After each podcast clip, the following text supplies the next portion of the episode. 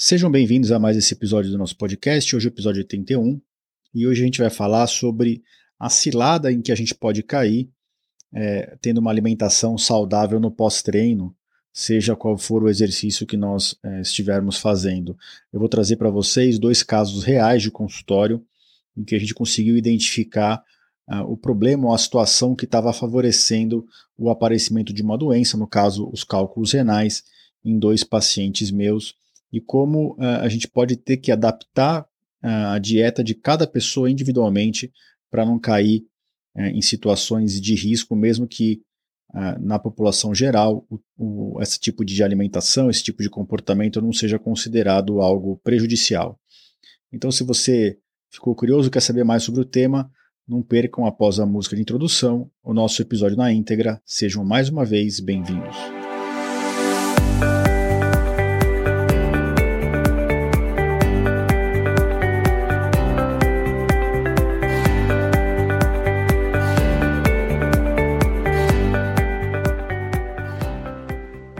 Bem-vindos ao podcast Conversa Aberta com o Urologista.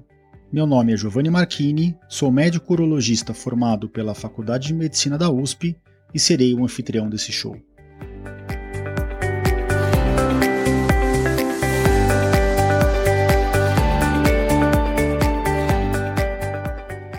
Nesse podcast, queremos compartilhar conhecimento confiável e de qualidade sobre saúde com um formato único e inovador e sempre com o foco no paciente, nós vamos esclarecer as suas dúvidas, trazendo todos os ângulos das situações vivenciadas no dia a dia da urologia.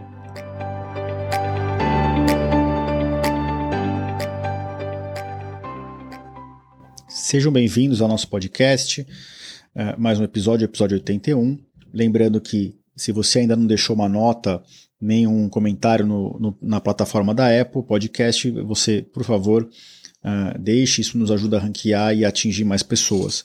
Lembrando também que esse episódio, os episódios estão sempre dentro do meu site, no www.urologista.com.br barra podcast barra episódio 81. Antes de passar para o episódio na íntegra, uh, como é de praxe agora em 2022, eu queria primeiro trazer para vocês uh, uma frase, né, que tem a ver com o tema de hoje. E o tema de hoje é a respeito do que? A gente vai falar como uma dieta uh, saudável pode influenciar e trazer riscos que a gente nem imaginava uh, para doenças bem específicas aqui. Vou falar especificamente de cálculo renal. E a gente só identificou isso nos dois pacientes do meu consultório porque a gente fez a investigação necessária, que a gente chama de avaliação metabólica. Então, a frase que eu vou trazer hoje para vocês é do escritor Umberto Eco, né, que foi um professor, escritor e filósofo italiano, que foi quem escreveu O Nome da Rosa, um, um dos maiores sucessos né, literários do século XX uh, na Itália. Uh, e a frase dele é: Não há plantas boas para a comida que não o sejam também para a cura. O excesso é que causa problemas. Não há plantas boas para comida que não sejam também para a cura. O excesso é que causa problemas. Então, essa frase acho que reflete bem o episódio, é como a gente tem que tratar individualmente e que o excesso é um problema quase sempre mesmo de, de coisas boas, né? Então, é, mais uma vez, também antes de passar por episódio na Inter, eu queria fazer alguns agradecimentos. O primeiro agradecimento vai para a Bianca, que é uma psicóloga muito querida do HC, né, uma parceira nossa lá, trata os nossos pacientes com cálculo que tem algum sintoma depressivo e, na verdade, de, de toda a urologia. Trata os pacientes com muito carinho e recentemente ela veio elogiar o nosso podcast aqui, então deixando publicamente o meu agradecimento a ela. Deixar também um agradecimento ao Evaristo, que uh, deixou alguns comentários nas redes sociais e que parece um ouvinte contumaz do podcast, que diz que não perde nenhum episódio e a gente só tem a agradecer. Uh, isso mostra que o nosso trabalho está sendo bem feito e que a gente está levando a informação para quem está buscando. E queria também deixar um agradecimento à Andrea e à Sueli Sena, que fizeram algumas interações com a gente, perguntas e comentários no Instagram, que é a principal plataforma aí que eu tenho interagido em redes sociais, apesar de também publicar alguns vídeos de cirurgia no TikTok, né? Os pacientes gostam, de ver o, os bastidores aí de como são os procedimentos no Instagram, é onde a gente costuma bater mais papo com, com, as, com as pessoas para dar as orientações de saúde. Vamos passar então para o tema de hoje, sem mais demoras, né? Quais são os casos de consultório que eu trago aqui para vocês? São dois casos. O primeiro caso é um professor de academia que procurou o hospital já por referência minha, ele me procurou, eu orientei ele para um hospital que estava com uma cólica renal, e aí a gente direcionou ele para o pronto-socorro, ele foi operado de urgência e depois, na sequência, nós resolvemos todos os cálculos de rim. E esse paciente, ele um, uma pessoa jovem, saudável, né, do sexo masculino, é, é, menos de 35 anos, e que tem uma alimentação super regrada, saudável, é, um professor de academia é, focado no exercício físico, na dieta saudável, não usa é, anabolizantes. Então, um professor que realmente é aquele que você olha e fala: esse é um modelo a ser seguido em termos de é, é, hábitos de vida, de exercício físico. Então a gente nunca ia imaginar que a alimentação dele poderia estar fazendo mal para o corpo dele.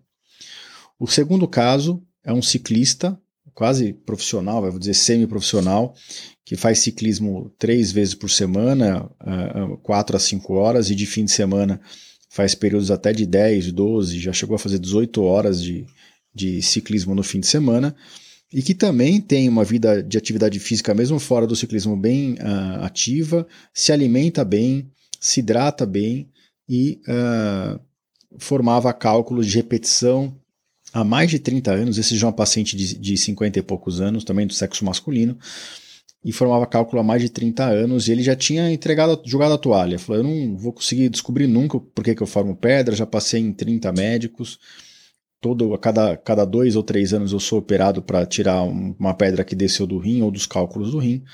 Então, a paciente que me procurou é, é, em consulta, a gente agendou a cirurgia, limpou os rins dele e depois a gente prosseguiu com a, avaliação metabólica. Então, esses dois pacientes são exemplo de como os cálculos renais podem afetar pessoas saudáveis né, e tirar elas do, da rotina do dia a dia, da, de perto da família, do que for que eles estejam fazendo, né? Cólica renal é complicado, cirurgia, as cirurgias de cálculo, por menos invasivas que elas sejam, elas demandam uma internação de 12, 24, 36 horas. É, em geral, fica com o duplo J, né, que já foi motivo de outros episódios de podcast aqui. Se vocês procurarem, vocês vão encontrar. O duplo J fica de uma, duas, estourando três semanas, mas em geral de uma a duas semanas, para diminuir ao máximo os sintomas que eles causam nos pacientes. E é, são duas pessoas que não conseguiam descobrir o, o, motivo de formar as pedras. Por coincidência, são dois homens, tá? É, lembrando que hoje em dia já tem mais cirurgia de cálculo renal sendo realizada em mulheres do que em homens, apesar que a prevalência populacional ainda é um pouco superior em, em pessoas do sexo masculino para cálculo renal. E esses dois casos refletem a importância da realização do exame de avaliação metabólica completa. Né? Esse exame que a gente solicita depois que a pessoa já está sem pedras e sem catéteres, em geral a gente a recomendação é que se espere pelo menos quatro semanas após a retirada dos duplos J para que a gente possa solicitar essa avaliação metabólica completa que implica em análise da pedra, quando você tem pedras para analisar, a análise é, do cálculo, né, a análise de sangue, a gente pede exames de sangue bem específicos, e a análise da urina normal, 1 urocultura, e da urina de 24 horas. Então, já comentei também sobre a avaliação metabólica em outros episódios do nosso podcast. E a avaliação metabólica ela dá uma ideia muito aprofundada do que está acontecendo dentro do rim daquela pessoa. É lógico que, é, é como eu vou comentar para vocês, nesses casos aqui, a, a avaliação metabólica ela reflete o dia a dia daquela pessoa, mas a gente não pode esquecer que ao coletar 24 horas da urina, esse exame é uma fotografia de como está aquele dia do paciente. Ele pode não refletir de forma muito expressiva o que está acontecendo nos outros dias. Em geral, o exame uh, reflete bem a semana, o mês daquele paciente. Mas, uh, em alguns casos, o exame pode não ter uma representatividade é, fidedigna do que acontece no rim daquele paciente o tempo inteiro. Então eu vou dar um exemplo. O professor de academia ele tinha uma vida bem regrada, né? O caso 1 aqui do, do episódio. Ele fazia exercício todos os dias, se alimentava bem, se exercitava, é, fazia é, bastante hidratação, mas é, o que, que ele comia no pós-treino? Pós ele comia basicamente castanhas, amêndoas, então essas ole oleaginosas, né? Que uh, são muito recomendadas no pós-treino mesmo, né? É, é, paçoca, e ele também tinha uma, uma vida muito focada em uh, vegetais, né? E, e os principais eram espinafre e rúcula. E o que, que esses alimentos têm em comum e que a gente comprovou na urina de 24 horas? Na verdade, primeiro a gente pediu a urina de 24 horas e, uma vez identificado o que estava elevado na urina, a gente foi atrás da alimentação. geralmente eu faço isso, né? A gente pede o exame e depois a gente faz meio que um diário alimentar procurando aquilo que a gente precisa aumentar ou restringir na dieta. Eu não gosto de sair de cara antes do exame, sair restringindo tudo. Acho que não tem sentido você dar um tiro de canhão para matar uma formiga.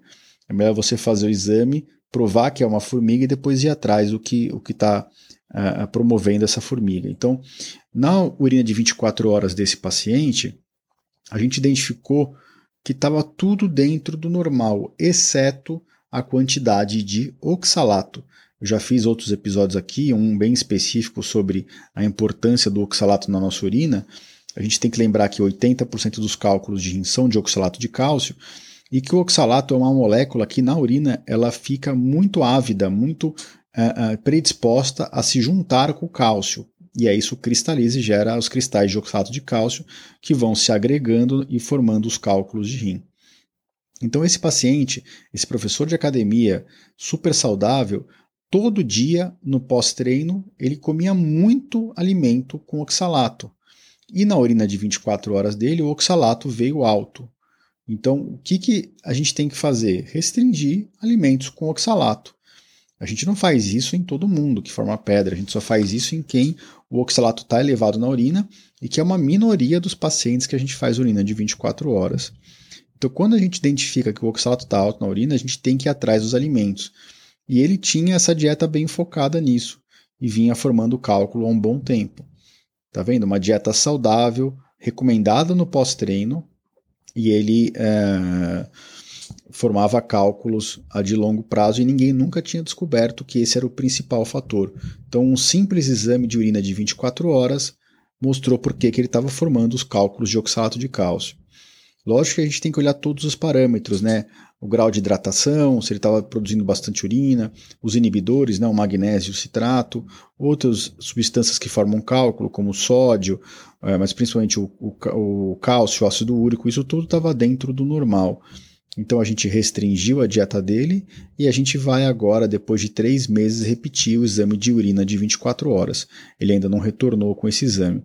E a gente acredita que o oxalato normalizando, né, é, a gente consegue diminuir as recorrências de cálculos nesse paciente.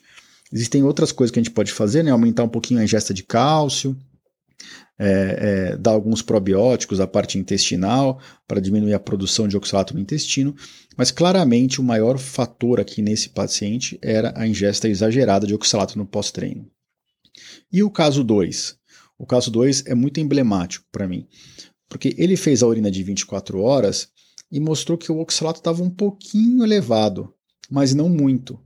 A quantidade de urina veio próximo do que a gente é, é, tem de objetivo, que é urinar acima de 2 litros por dia. Veio 1 litro e 800.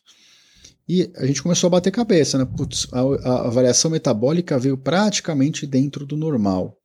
Só o oxalato que o oxalato mesmo vindo dentro do normal, eu sempre faço um questionário quando ele está da metade para superior, né? Então vou te vou dar um exemplo. O oxalato normal na urina até 40 ou 44. Toda vez que o oxalato vem acima de 20, 21, 22, eu faço perguntas para o paciente para ver se ele está comendo muito alimento com oxalato, porque a população em geral tem oxalato abaixo de 20. Então, mesmo que esteja dentro do normal, se está na metade superior, eu costumo perguntar, fazer esse questionário dos alimentos de oxalato. E olha que interessante, a per seguinte pergunta que eu fiz para esse paciente, ah, lembrando que ele é um ciclista profissional. Eu falei, fulano, você nesse dia do exame urinou 1 litro e 800. Você se hidrata bastante nos dias de exercício? Sim, me hidrato bastante.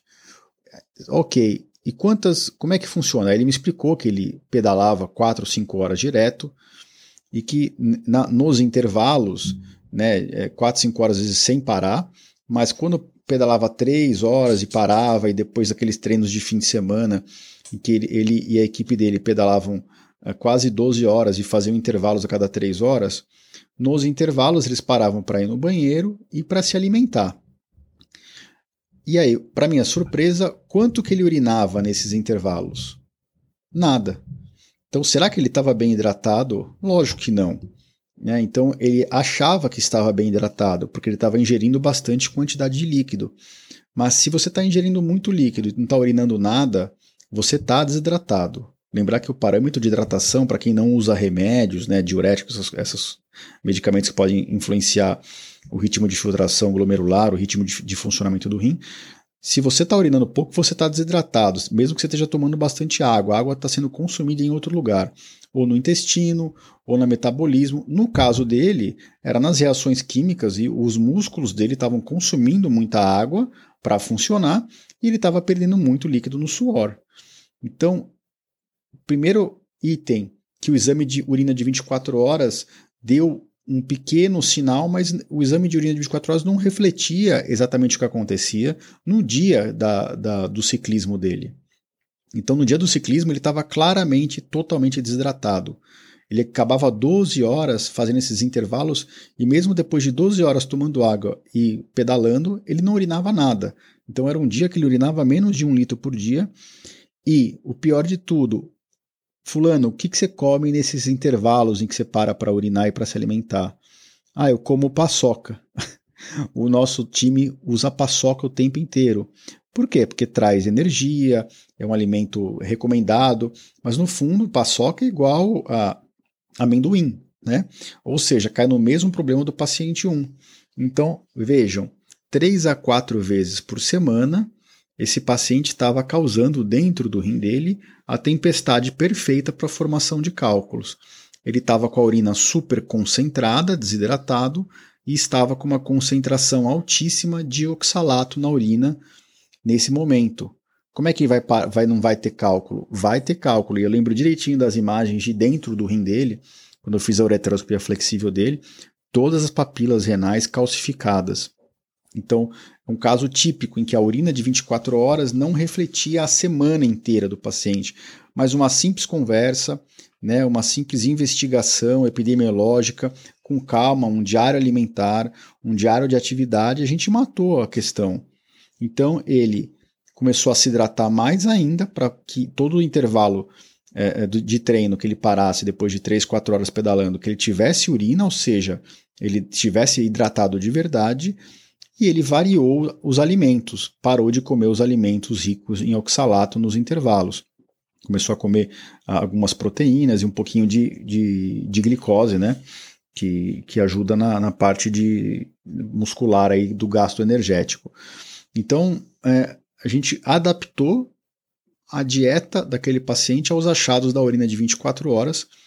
Eu não virei para ele e simplesmente falei: olha, a partir de amanhã para de comer couve. Não, esse paciente não era couve o problema, era a paçoca nos momentos de desidratação. Então, olha como é importante a gente é, fazer os exames e saber como é a rotina. Isso a gente só consegue se a gente gastar tempo. É um investimento né, que a gente faz na saúde nossa e do paciente. A gente tem que tentar uh, interpretar os exames à luz do dia a dia daquele paciente. E vocês vejam como o tratamento individualizado traz resultados. Adiantava sair dando citrato de potássio para esses dois pacientes? Lógico que não, não vai adiantar nada.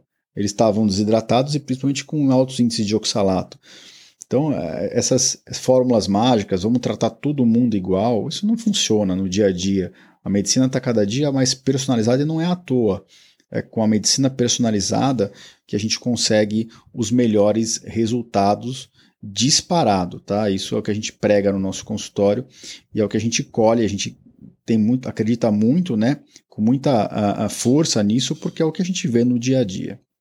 Então, esses eram os dois casos que eu queria trazer para vocês, mostrando, né? Então, se vocês comem muito desse tipo de alimento num período de desidratação, de intenso exercício, tomem cuidado, tá? É lógico que o ideal é dosar na urina de 24 horas todas as substâncias e chegar a essa conclusão que nem a gente fez nesses dois casos. Mas é, é, se entupir de alimento com oxalato é, em momentos de desidratação, é, não, eu não recomendo. Esses pacientes tinham cada um mais de cinco cirurgias.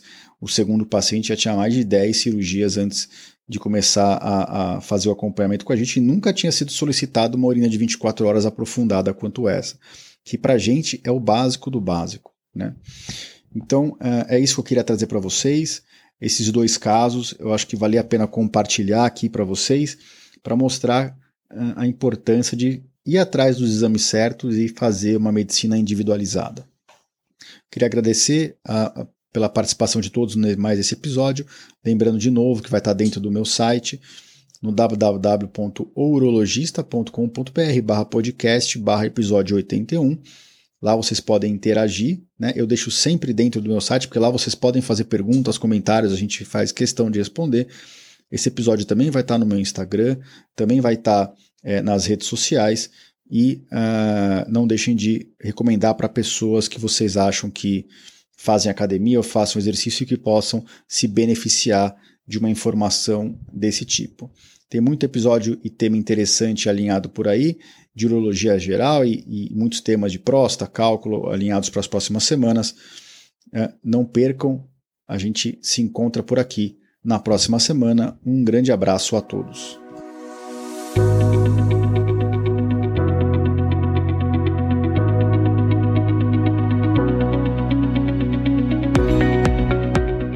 Você ouviu a mais um episódio do podcast Conversa Aberta com o Urologista. Mais uma vez, obrigado e até o próximo.